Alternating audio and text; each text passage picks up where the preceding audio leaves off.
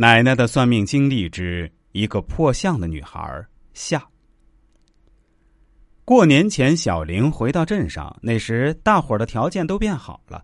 小玲爸爸心里的那块石头还是没能落下，怎么看小玲怎么不顺眼。其实长大后的小玲已经是越长越好看了。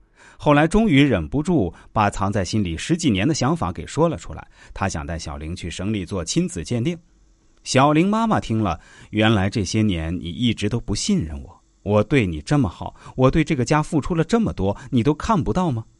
小玲爸爸赶紧说：“我不是不相信你。”我就是怀疑当初在医院里，医生给我们报错了哇！我就带孩子去做个鉴定，我以后死了也好瞑目。如果小玲是我们亲生的孩子，我以后肯定会对她更好。听到他爸爸这么说，大家也无话可说。在省城做完检查之后，小玲和爸爸回家了。这个春节对于小玲来说过得异常煎熬，她甚至想逃离这个地方。但是好奇心也在驱使他迫切的想知道自己到底是谁的孩子。如果真的是报错了，那自己要不要回到亲生母亲家里去？如果没有报错，那爸爸会如何对待我？在家实在觉得压抑的小玲离开了家，漫无目的的走在大街上，突然感觉自己好像把一个人的东西撞倒了。小玲连忙说：“对不起，对不起！”赶紧帮人家收拾东西。对望一眼，双方都大叫：“原来是你呀！”原来他是小玲高中时的同学大军，真是没想到，居然会在这里遇到。两个人见面分外兴奋，找了个地方坐下来聊天。不知不觉天就黑了，俩人相互留下了联系方式，回家。过了几天，结果收到了，小玲果然是爸爸的亲生孩子，家里异常的热闹。小玲好像二十年来第一次看他爸爸这么开心，还对他自己笑，给他夹菜，和他说了很多对不起。小玲也原谅了爸爸。回去厂里的小玲和大军开始了频繁的联系，两个人自然的喜欢上了对方，不久就结婚了。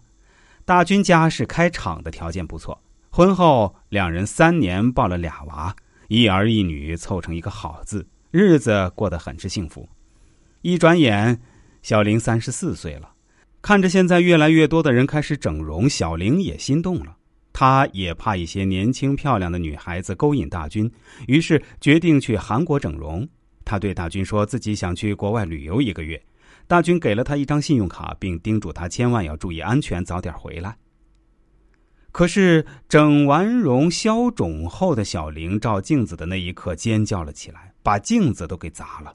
原来下巴都被整歪了，虽然鼻子高了，眼睛大了，也变成了双眼皮，可是整张脸看上去非常的僵硬，貌似还更难看了。小玲这才明白奶奶那句“当心破相”的话，不顾才手术完不久，小玲执意要取出下巴里的假体。在韩国前后折腾了两个月的小玲，才敢踏上回国的飞机。现在小玲已经四十多岁了，看上去却比镇里和她同龄的农村妇女还要老。小玲经常和奶奶倾诉悔不当初，不该在脸上动刀子呀。幸好老公对她还是一如既往的好，两个孩子也很听话，小玲也算过得平平稳稳，一生无忧了。